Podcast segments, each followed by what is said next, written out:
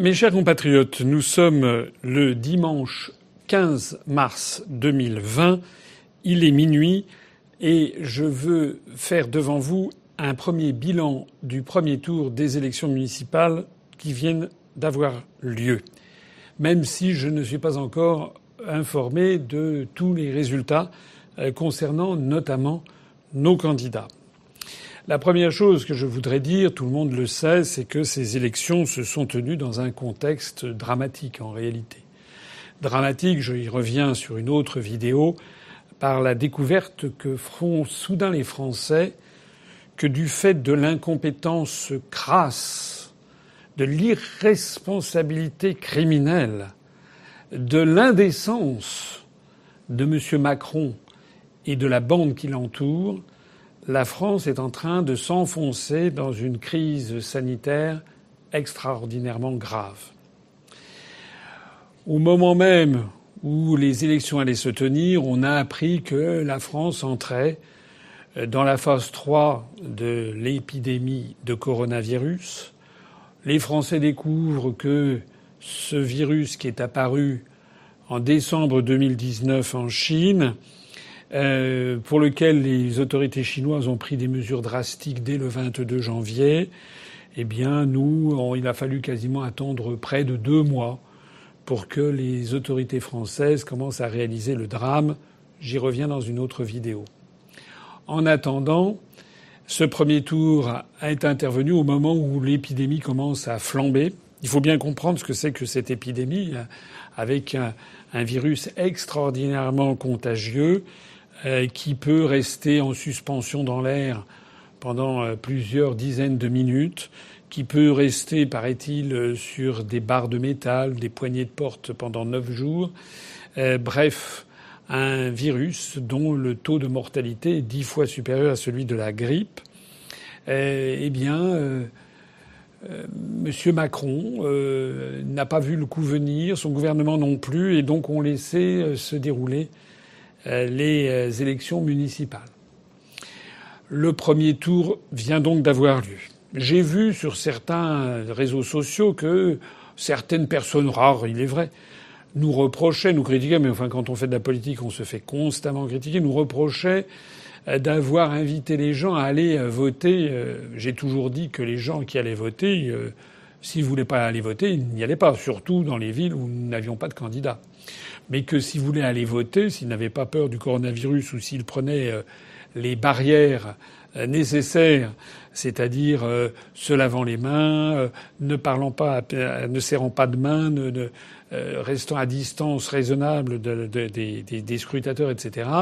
Eh bien, il fallait éventuellement, ils pouvaient y aller pour aller voter pour nous, bien sûr. D'ailleurs, c'est ce qu'on fait quand même près de la moitié des Français. Euh, en attendant, ces élections se sont donc passées dans un contexte euh, détestable. Euh, cela explique que le taux de participation s'est effondré par rapport à 2014. Il y avait eu quelque chose comme 35 ou 36% d'abstention en 2014, donc ça veut dire quelque chose comme 64% de participation. Et là, la participation s'est effondrée aux alentours de 40 5, 46, 46,5% au moment où je parle. Les, chiffres ne sont pas encore définitivement euh, fixés euh, de, de, participation. Ça veut donc dire euh, quasiment près de 20 points de moins de participation. Dans ce contexte absolument dramatique, il y a eu, si je comprends bien les résultats, un peu une tendance à favoriser le maire sortant. J'ai vu quand même un certain nombre de maires sortants qui ont été réélus dès le premier tour, comme s'il s'agissait de faire bloc pour la population derrière des gens qu'ils connaissaient.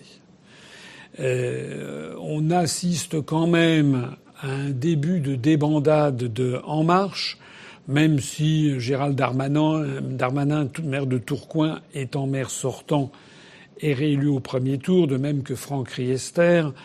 Euh, le ministre de la Culture qui a annoncé qu'il avait été testé positivement au coronavirus, et qui lui-même est reconduit à Coulommiers. Néanmoins, on voit que le Premier ministre qui se présente au Havre, Édouard Philippe, certes, il arrive en tête, mais c'est un balotage qui n'est pas si favorable que cela. Euh, et puis, plus généralement, on voit que les, euh, les candidats de, de, En Marche se sont parfois maltraités. C'est le cas de Agnès Buzyn à Paris qui arrive loin, loin, très loin derrière Madame Hidalgo et même loin derrière Rachida Dati, même si Madame Hidalgo a fait un score très supérieur à ce qui était attendu.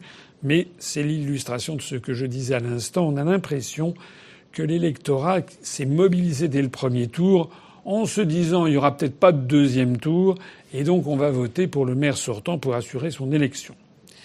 Euh, on assiste aussi à des désastres de En Marche. Je pense par exemple au candidat à, par exemple, à Montpellier qui fait 5%.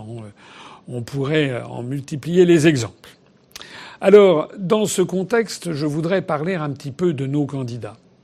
Certains vont dire comment se fait-il qu'alors que la situation est si grave, vous osiez parler de vos candidats, il faut quand même bien que je le fasse.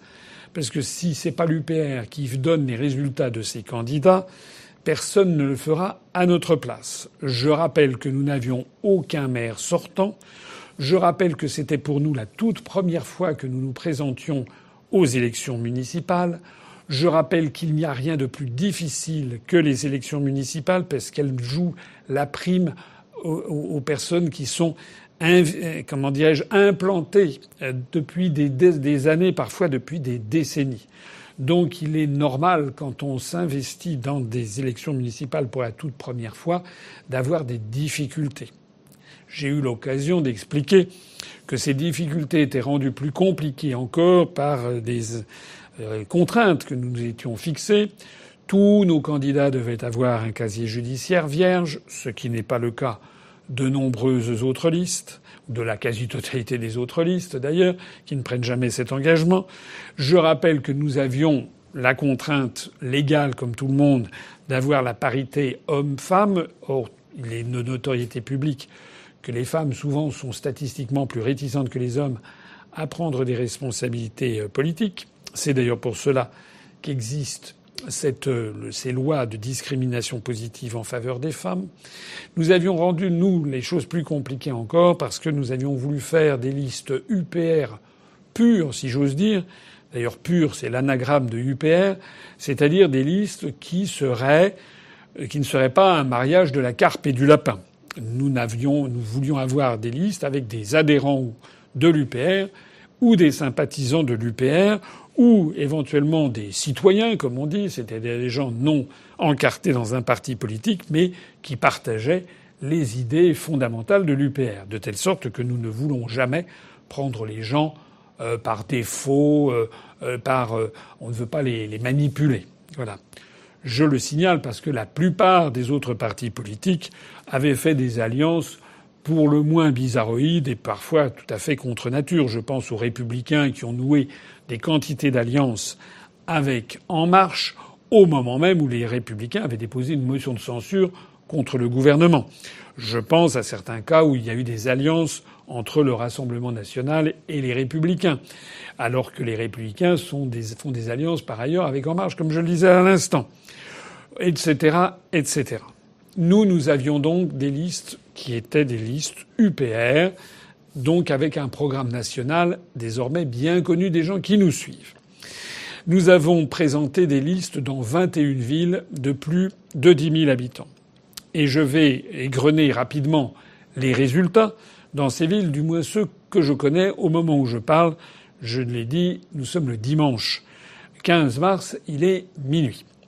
Alors, je commence par les Alpes-Maritimes, à Antibes-Juan-les-Pins, où notre candidat Michel Morgana a réalisé le score de 1,38% et qu'il est utile de comparer aux élections européennes de l'année dernière où on avait fait 1,33 et à l'élection présidentielle de 2017 où on avait fait 1,03, ce qui témoigne d'une légère progression.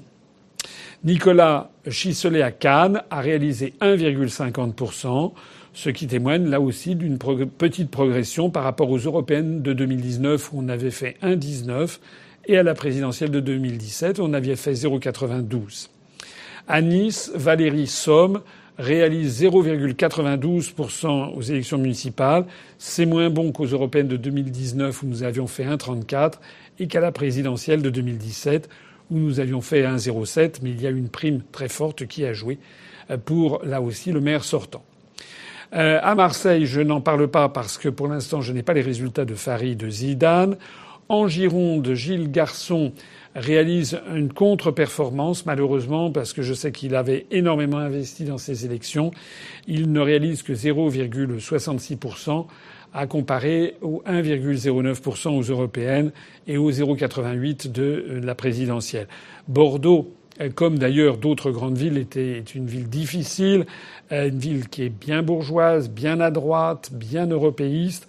Euh, là, à l'évidence, il y a eu un défaut de notoriété. Il faut avouer que les médias ont été particulièrement peu sympathiques pour Gilles Garçon. Il a été exclu notamment des débats qui avaient lieu sur France, sur France 3 d'une façon qui est quand même tout à fait injuste. Et très souvent, les médias faisaient comme si sa liste n'existait pas.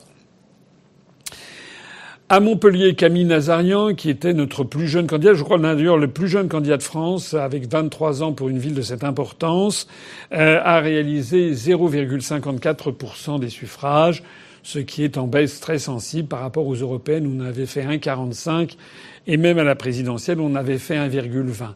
Mais il faut avouer que Camille Nazarian avait comme problème euh, conjoncturel d'avoir 14 listes. Il y avait, c'est une des villes de France où il y avait le plus de listes, où tous les partis politiques étaient représentés, où de surcroît se présentait un humoriste, Rémi Gaillard, qui a réuni sur son nom un peu moins de 10%, 9,4%, et qui a donc drainé vers sa candidature un certain nombre de listes de votes protestataires.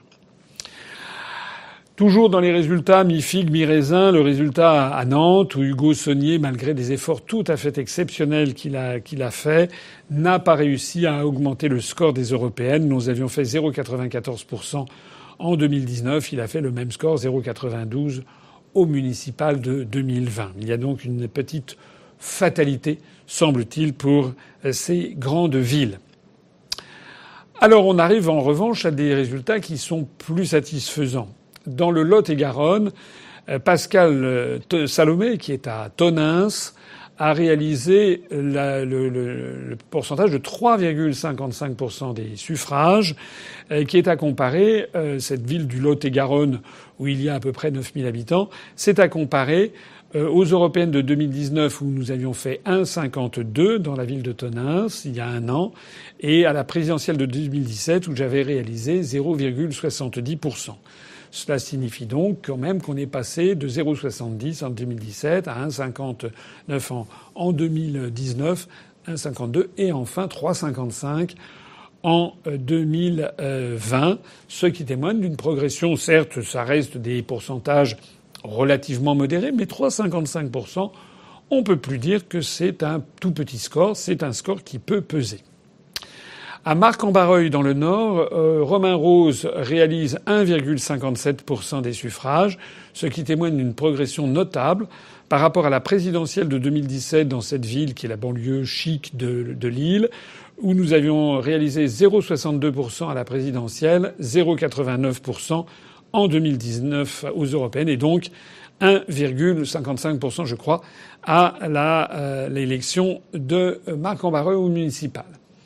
Toujours dans le Nord, Majid Kitter à Waterloo réalise une percée, petite percée, mais une percée quand même, avec 2,56% au municipal, à comparer aux européennes de l'an dernier où nous avions fait 1,54% et à la présidentielle de 2017 où nous avions fait 1% tout rond.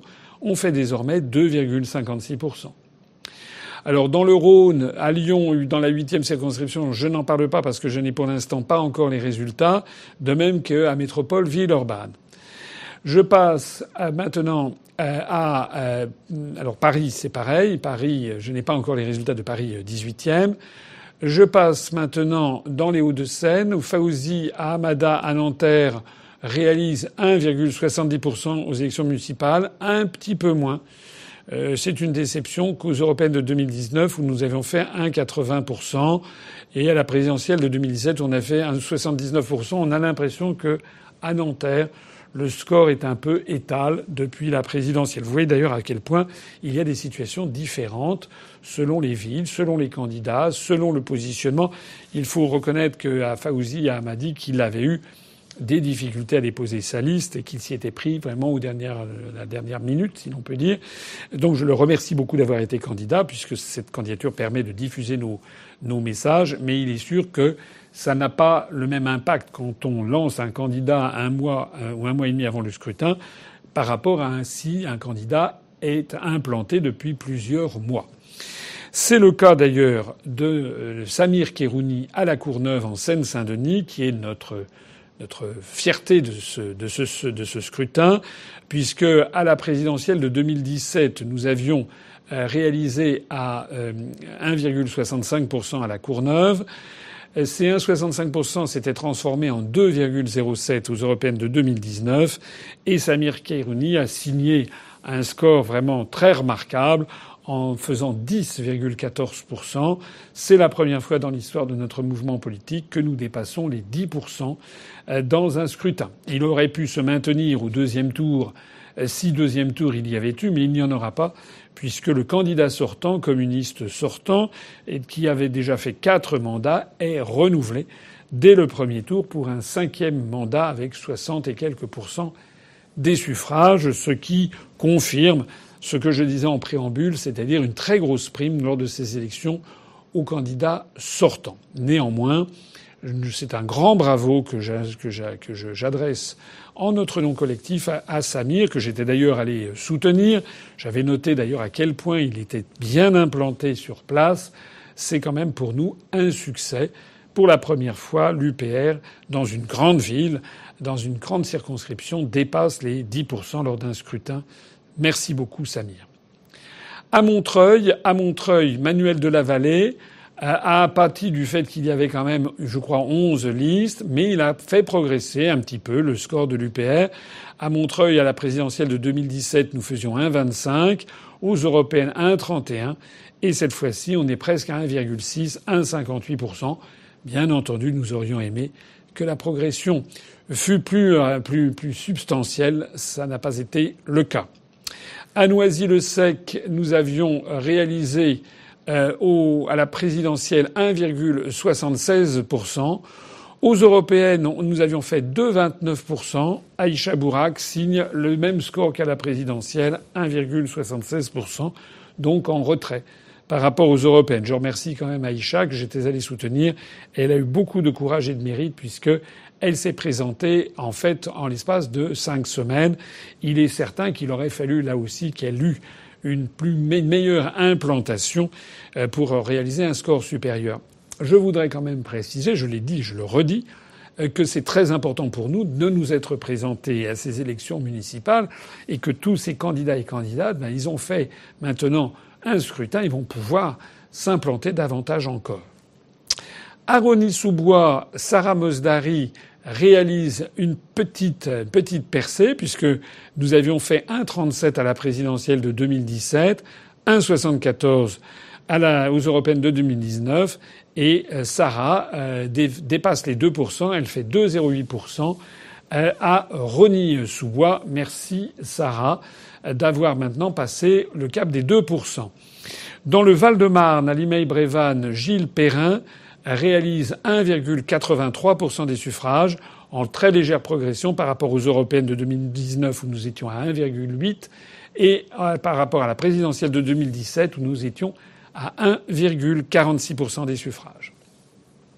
À Saint-Maur-des-Fossés, le docteur Michel Lecoq réalise 2,12% au municipal. C'est une progression très notable par rapport à la présidentielle de 2017 où j'avais réalisé 1,01 et par rapport aux européennes de 2019 où nous avions fait 1,20%.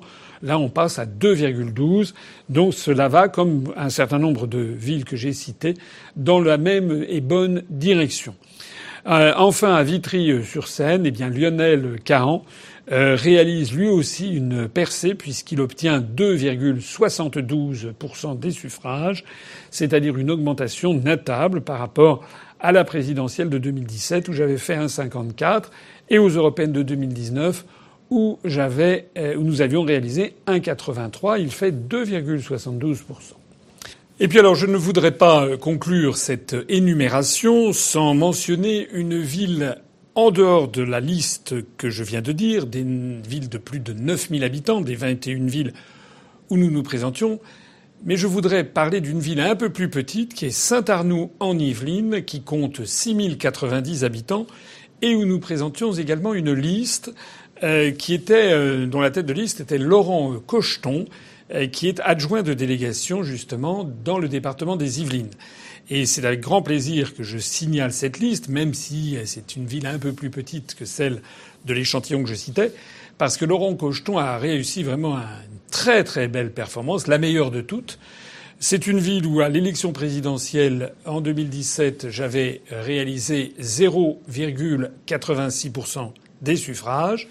Aux élections européennes, nous y avions fait l'an dernier 1,46% des suffrages et Laurent Cocheton a obtenu 11,76% des suffrages. Donc il va, il réussit un score supérieur à celui de Samir Kérouni à la Courneuve. Il est vrai que la Courneuve est une ville quand même nettement plus peuplée, mais enfin c'est quand même une très belle performance pour Laurent Cocheton à Saint-Arnoux en Yvelines. Et il réussit également, donc, il établit un nouveau record pour l'UPR. Maintenant, le record à battre dans une élection, ça sera donc 11,76%. Et il crée également une autre première, c'est qu'il accède pour la première fois au deuxième tour, puisque je disais tout à l'heure qu'à La Courneuve, le maire sortant, maire communiste qui avait déjà quatre mandats, est donc réélu pour un cinquième mandat. Le maire sortant euh, à Saint-Arnoux en Yvelines euh, obtient 40,49% je crois des suffrages et donc n'est pas élu au premier tour. Il doit donc euh, affronter un deuxième tour. Et donc Laurent Cocheton, le candidat de l'UPR, sera en opposition avec lui au deuxième tour de ces élections municipales, à savoir quand aura lieu ce deuxième tour. Alors, comme je n'ai pas encore le total des, résultats, je ne peux pas faire une agrégation de l'ensemble de nos résultats sur ces 21 villes qui avaient été choisies en fonction bah, de nos candidats, de ceux qui étaient parvenus à déposer une liste. Euh, mais tous les observateurs pourront noter qu'il y a fait des, villes vraiment très, très différentes. Des villes moyennes, euh, je pense à Tonins par exemple, ou bien à, euh, Rony-sous-Bois, euh, et puis euh, ou à Limay-Brévannes, et puis des villes, des très grandes villes comme Nice, c'est la cinquième ville de France. Et puis un échantillon entre tout cela.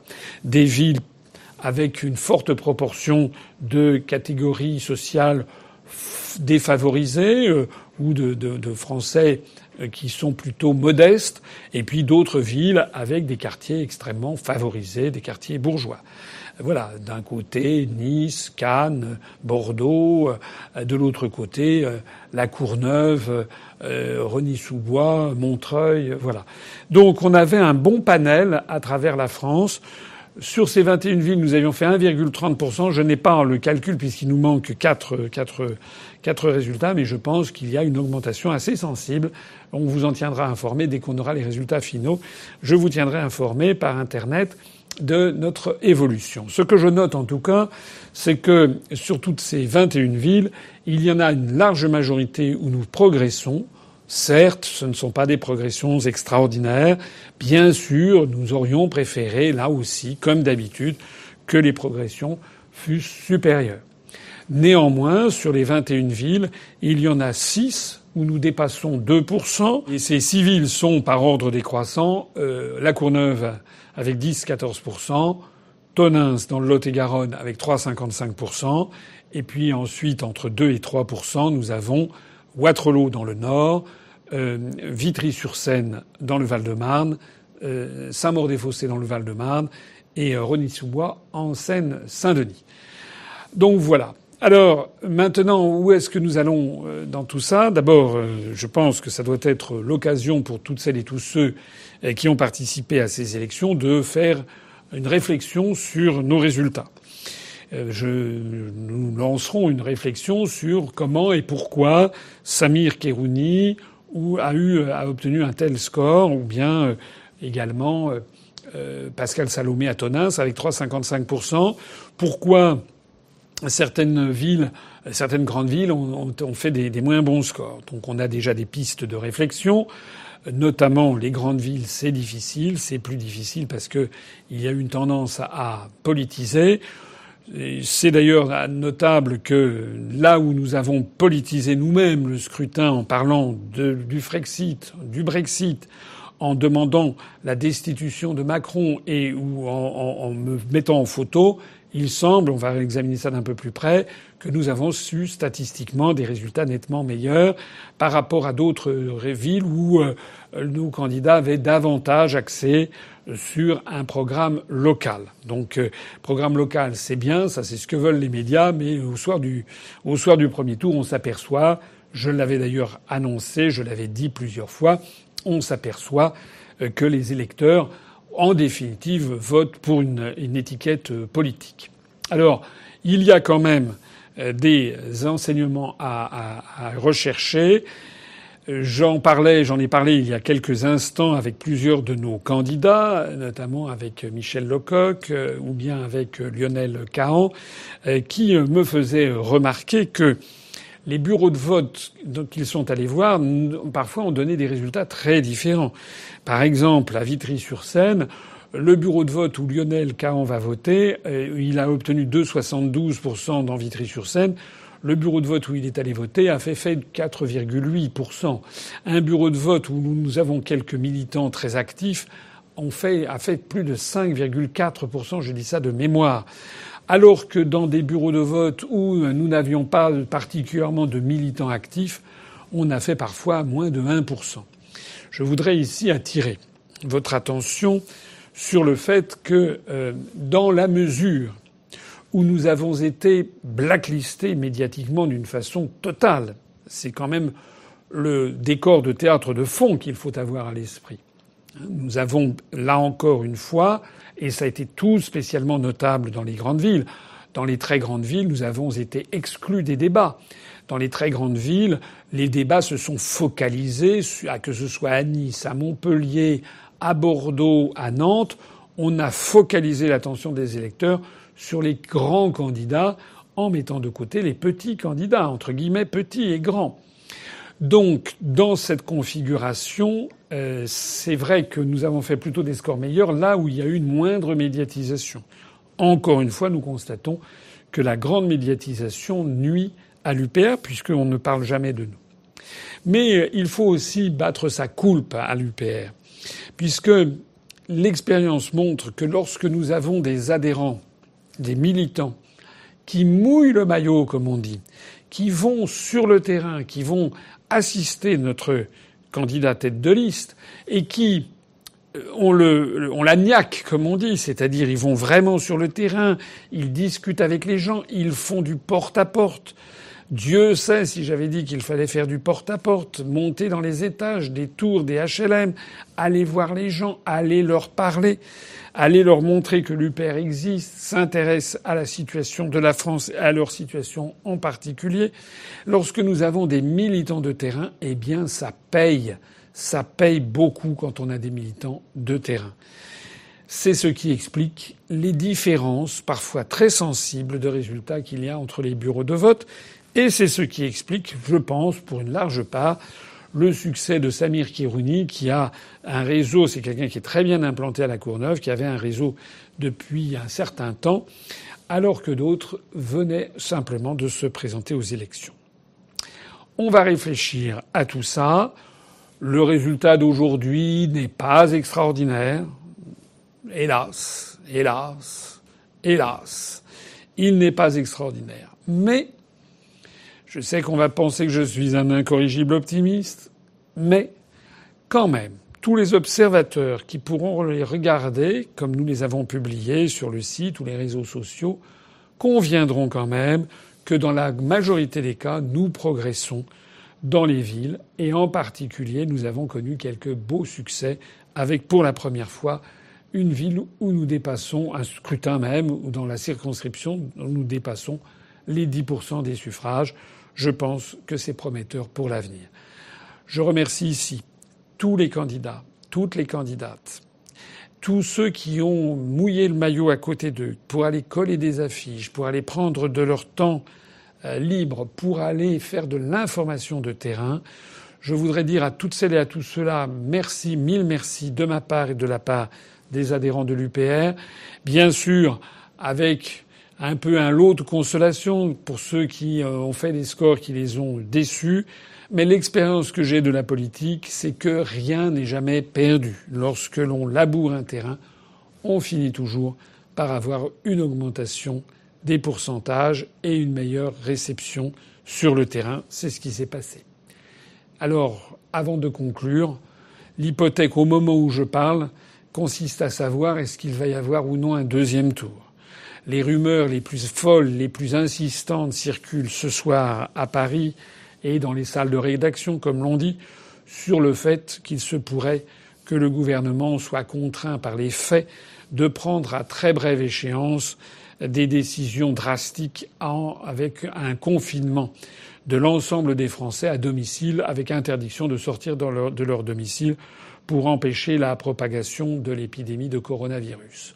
C'est possible que ça ait lieu. Si tel était le cas dans les tout prochains jours, je ne vois pas comment le gouvernement pourrait ne pas reporter le deuxième tour des élections. Et dans ces conditions, on entre dans une terra incognita, euh, quelque chose de totalement inconnu constitutionnellement, puisque ça ne s'est jamais produit. Il est prévu par la loi que le deuxième tour des élections municipales ait lieu le dimanche suivant le premier tour. Mais si on confine les Français à rester à leur domicile obligatoirement à partir de mardi ou mercredi, comme on le dit ce soir à Paris, eh bien, on n'imagine pas qu'on puisse maintenir des élections euh, dimanche. Auquel cas, il faudrait donc une loi qui annule ce deuxième tour. Et là, j'ai lu des avis divers et variés des constitutionnistes qui ne sont pas d'accord et certains s'arrachent les cheveux. En gros, il y aurait trois possibilités. La première possibilité, qui est défendue par certains constitutionnalistes, c'est que si le deuxième tour n'a pas lieu dimanche, alors toutes les élections doivent être annulées. Et il faut recommencer lorsque l'épidémie sera derrière nous, espérons que ça sera le plus vite possible, il faut recommencer, par exemple, en juin de cette année, ou en juillet, ou à la rentrée.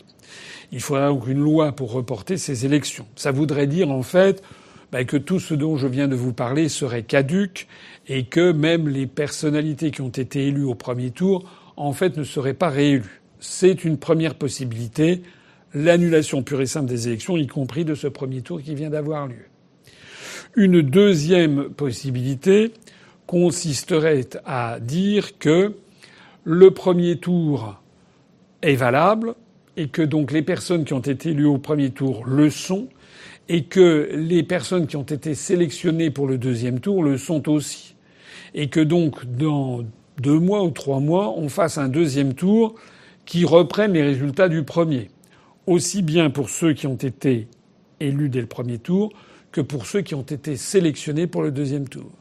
C'est une possibilité, mais pratiquement, ça paraît bien difficile à organiser puisque cela suppose que pendant deux ou trois mois, on peut geler le résultat.